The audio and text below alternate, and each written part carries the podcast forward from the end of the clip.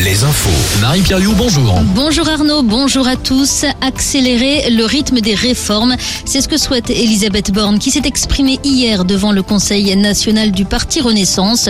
Emmanuel Macron a lui prévu une allocution télévisée demain soir après la promulgation très rapide de la loi sur la réforme des retraites. Les syndicats devraient s'exprimer dans la foulée. Une grève est déjà annoncée ce jeudi à la SNCF. À Rennes, des affrontements avaient lieu hier entre des manifestants et les forces de l'ordre, un rassemblement qui a réuni plus d'un millier de personnes. Des commerces ont été vandalisés, des voitures brûlées, une dizaine d'individus ont été interpellés.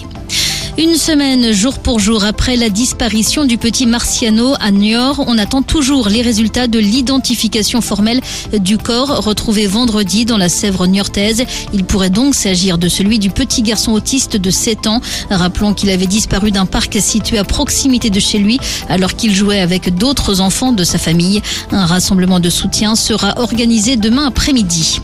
Jean-Marie Le Pen, hospitalisé après un malaise cardiaque. Le fondateur du Front National est âgé de 94 ans. Il a donc été admis dans un établissement médical de la région parisienne. Son état est jugé sérieux. En foot, cette nouvelle rencontre à suivre ce dimanche en Ligue 1. Brest joue à domicile, Nantes, Angers et Lorient se déplacent. Hier, Rennes a gagné contre Reims et le PSG a battu Lens. Chez les féminines, en D1, Guingamp reçoit le PSG à 12h30 et en D2, un duel Nantes-Orléans. Le handball et la Star League, le HBC Nantes joue à la maison contre Saint-Raphaël à 17h. En rugby, le tournoi des six nations féminins, l'équipe de France joue à Vannes contre l'Écosse, coup d'envoi à 16h15 à la Rabine.